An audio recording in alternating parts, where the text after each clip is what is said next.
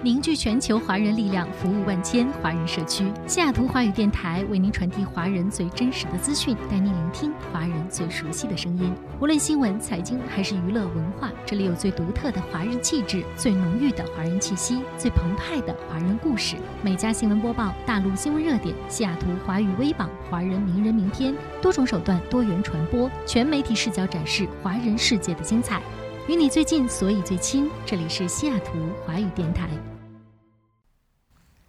听众朋友，大家好，这里是海外华人都在听的每家新闻播报，我是燕欣。今天是北京时间七月五号，北美当地时间七月四号。首先来到今天的新闻头条：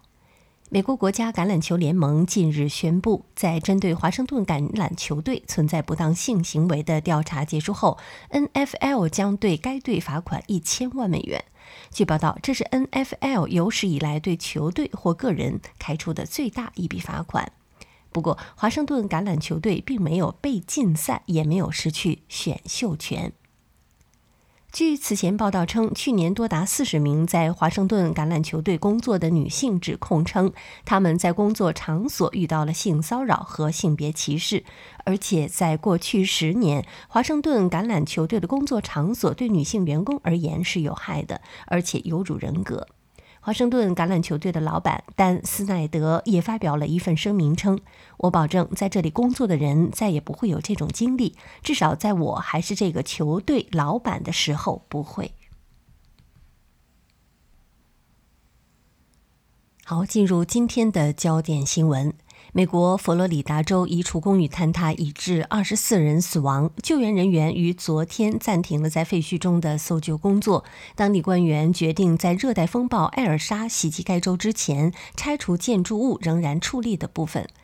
美国佛罗里达州迈阿密戴德县县长达尼埃拉·莱文卡瓦昨天表示，大楼倒塌事故的死亡人数已上升到二十四人，仍有一百二十四人下落不明。报道称，已增强为一级飓风的艾尔莎可能在下周逼近佛罗里达州，包括倒塌大楼的现场附近。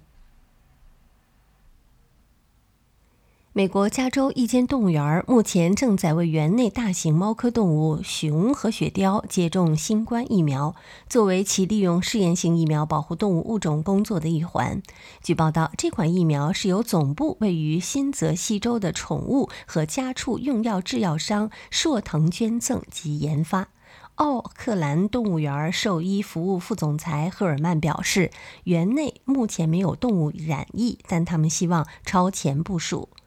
报道称，老虎、黑熊、灰熊、美洲狮及雪貂是首批接种第一剂疫苗的动物，下一批则是灵长类动物和猪。赫尔曼表示，园方已经利用栅栏来维持社交距离。目前，工作人员已穿戴防护装备来保护易受感染的物种。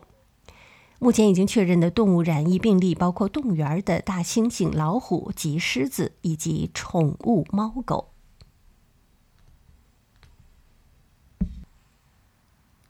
覆盖加拿大不列颠哥伦比亚省中南部的极端高温天气还未退去，这一地区又接连发生了山火。截止到昨日，在全省范围内有一百七十多处火场在燃烧，相关地区政府先后发出了疏散警告。据不列颠哥伦比亚省山火消防局发布的消息，在这一百七十七处正在燃烧的火场中，有十处对公共安全构成了威胁。他们正在密切关注。从火场分布的情况来看，大多数在坎鲁普斯附近，还有一些在加里布地区，包括利洛埃特、乔治王子城等。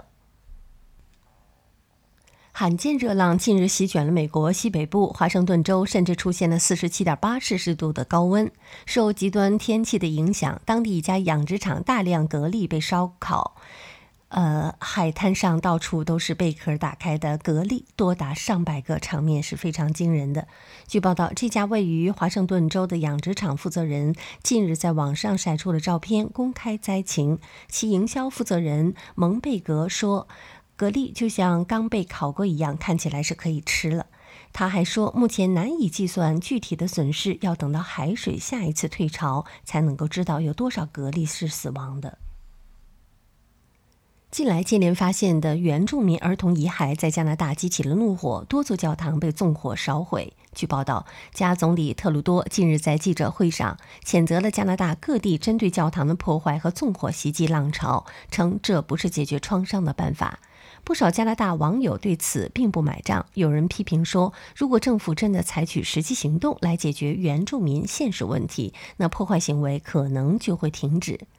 据加媒报道，近一个多月来，加拿大三所原住民儿童寄宿学校旧址附近陆续发现了大量大标记的坟墓，累计达一千一百四十八座。有学者称，无名坟墓只揭开了加拿大种族灭绝罪行的冰山一角，今后新的罪证会越来越多。俄罗斯卫星通讯社昨天消息，美国航天局发言人对卫星通讯社表示，国际空间站的下一次舱外活动计划在夏季末进行。该发言人表示，预计宇航员将会在八月出航，以准备在空间站美国段外面安装一块新的 IROSA 太阳能电池板。据介绍，二零二一年国际空间站已执行九次舱外活动，其中按俄罗斯计划执行一次，按美国计划执行八次。俄罗斯宇航员诺维茨基和杜布罗夫计划在九月初出舱两次，以在星辰舱和科学舱之间铺设电缆和信号线。近日，美国中大西洋地区出现了数十起鸟类神秘死亡事件，有关部门正试图找出它们的死亡原因。据报道，死亡鸟类的具体症状有眼睛肿胀和结痂、头晕等神经系统的症状。当地有关部门已经禁止居民投喂鸟类。与此同时，野生动物相关官员还要求人们用百分之十的漂白剂溶液清洁鸟类的喂食器，并鼓励发现病鸟的人给野生动物机构打电话，让宠物和儿童避免接触病鸟或死鸟。当地时间七月四号，美国泰森食品公司发表声明称，将召回近八百五十万磅可能感染了李斯特菌的鸡肉。泰森公司在声明中表示，虽然没有确凿的证据表明产品在装运时受到了污染，但出于谨慎考虑，公司将启动自愿召回的程序。美国农业部表示，这些冷冻即食产品是在2020年12月26号至2021年4月13号之间生产的。这些食品已经被配送到了全美各地的零售商和各种机构，包括医院、学校和国防部所在地。农业部建议消费者不要食用这些产品，也建议零售商和各种机构不要再销售该批次的产品。据报道，泰坦尼克号残骸现状不佳，船体到处都是孔洞，瞭望台已经完全消失。影视作品中极具代表性的船首栏杆也会随时倒塌。自撞击冰川沉入海底后，船体一直在受到洋流和细菌的侵蚀。有关专家近日表示，泰坦尼克号的消失仅是时间问题。报道称，专家认为，随着破洞扩大和船体的分解，残骸会在几十年内完全消失。为此，一支科考队已出发前往泰坦尼克号沉没的北大西洋海域，对船体的侵蚀情况进行记录，并研究船只沉没对水下生态系统带来的影响。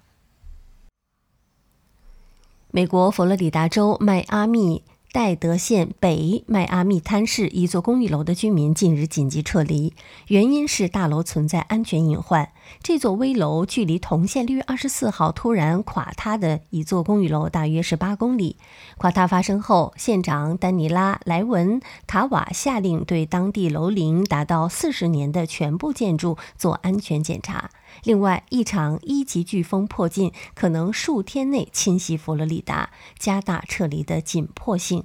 为以防万一，市政府下令完全封闭这座建筑，要求居民撤离，以确保他们的安全。市政府在一份声明中说，同时对结构的全面评估正在进行，然后将确定下一步措施。这座公寓楼一九七二年建成，有一百五十六套房间。大楼居民带着大包小包，拉着行李箱撤出。市政府正在帮助居民寻找临时的栖身处。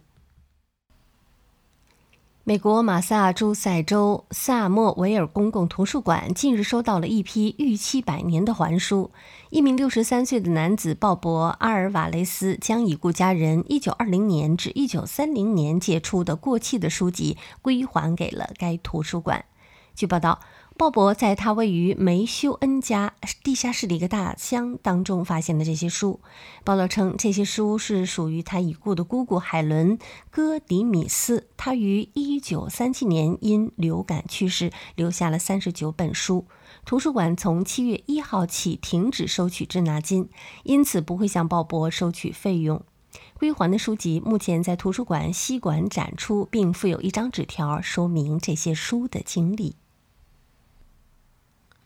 在美国马萨诸塞州，十余名身份不明、全副武装的可疑人员昨天突然现身洲际公路，引起了警方注意后，双方开展长达九小时的对峙。期间，事发地点部分路段被封，附近居民还收到了就地避难的通知。最终，十一名男子被捕，无人员伤亡。据报道，这些可疑人员身穿迷彩服、戴头盔，手提长枪，还持有随身摄像头。他们声称来自一个不承认美国法律的组织，从罗德岛出发去外地训练。在拒绝放下武器并配合警方调查后，警方与其展开了长达九小时的对峙，最终成功逮捕十一名武装人员。期间，部分嫌犯一度钻进树林里。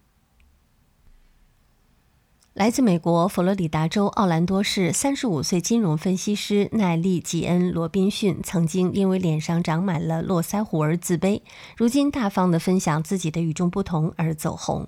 奈利称，他从二十五岁左右开始，在脸部和身体其他部位长出了僵硬的毛发，后来被诊断患有多毛症和多囊卵巢综合症。以前奈利每天都要用剃须刀刮掉身上多余的毛发，直到今年年初，在使用糖醋疗法后，才决定不再刮胡子，而是任凭它自由生长。目前为止，奈利的视频已经被观看超过了一千四百万次，并获得了数千条评论和点赞。有网友表示，自己也是一直在长胡子，原本很沮丧，但是看到奈利的分享后，对自己有信心了。约旦一名男子近日在红海度假胜地亚克巴玩滑翔翼的时候，飞翔在海面上的他竟然被一条从海中冲出来的鲨鱼攻击，不但右腿几处肌腱惨被咬断，骨头也被折断。后来在当地医院紧急接受手术，骇人影片也在网络上疯传。亚克巴国际潜水中心人员卡托奈向当地媒体表示，影片的内容吓坏了许多人，因为在当地鲨鱼并不常见。我已经潜水二十年了，第一次听说这发生鲨鱼的攻击。当地政府也宣布成立专案小组，将会对这起事件进行调查。加拿大创作型歌手拉斐拉近日和好友走在路上，看见了一丛美丽的黄花，忍不住凑上去嗅闻。未料两人当晚都出现了不适症状，他不仅头晕、疲惫、疯狂做噩梦，甚至经历了人生首次的睡眠瘫痪。隔天上网查询后惊呼：“这朵花超级毒！”而我们就像白痴一样，意外的给自己下了药。据报道，那株黄花属于木曼陀罗属植物，可能会造成呼吸道不适、头痛、恶心和轻微头晕。萃取物东浪荡碱成分也可能会导致麻痹与幻觉，剂量太多甚至有致命的危险。由于无色无味特性，在哥伦比亚被作为毒品或约会迷魂药。好，以上就是今天美家新闻播报的全部内容，感谢收听，我们明天再会。